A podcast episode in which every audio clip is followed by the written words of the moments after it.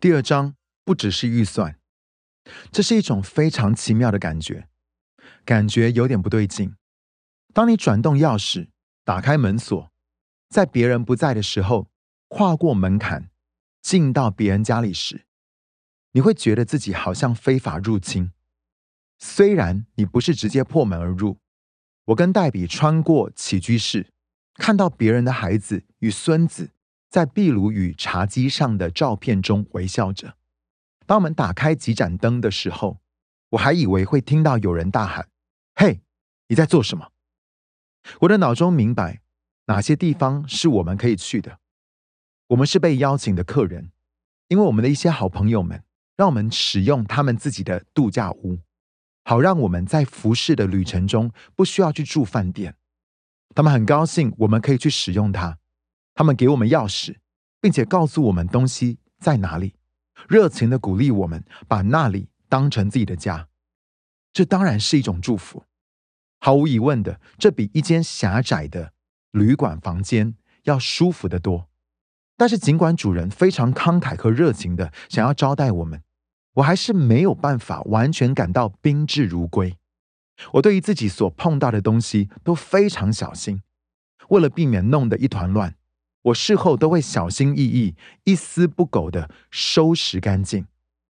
黛比注意到这件事，她可能会很疑惑：“哇，这家伙在我们家怎么都没有这样呢？”我几乎是蹑手蹑脚的在度假屋里走来走去。为什么？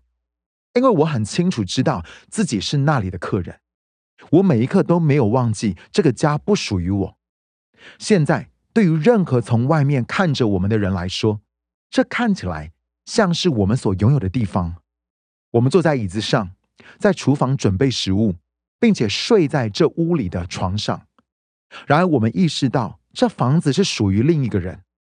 我们知道自己被托付了一些有价值的东西，这些东西其实是另一个家庭的财产。我很感激的使用它，得到了他的帮助和祝福。也非常喜欢他，然而我也感觉到一种强烈的责任感，要尊重和以在乎的态度来对待他。当然，多年前这种奇怪的感觉，现在已经司空见惯了。事实上，这成为一个巨大的全球商业模式。这些公司包含了 Airbnb、HomeAway 和 VRBO。我们活在一个人们向陌生人开放自己的家。甚至是将其完全交出的生活方式中，而这样的事情越来越司空见惯。然而，大家都有一个基本的期待：如果你租下这个物件，你会用比拥有它的情况下更好的方式来对待它。如果你没有做到，你可能会从屋主那里得到糟糕的网络评价，并且发现自己未来很难在这样的网络平台上承租物件。换句话说，好的房客会发现自己因着屋主的评价而增加可以选择的选项，但是坏房客的选择范围则会被缩小。真的很糟糕的房客则会完全失去选择权。这就是管理的本质。从最基本的意义上来说，管家就是在生活的时候心里明白，金钱、物品，甚至是身体都不属于自己。正如我在前一章所说的。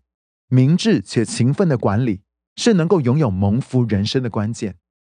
我还指出，许多人错误的认为管理就等同于给予，也有人错误的认为成为好的管家就是意味着努力跟紧预算来生活。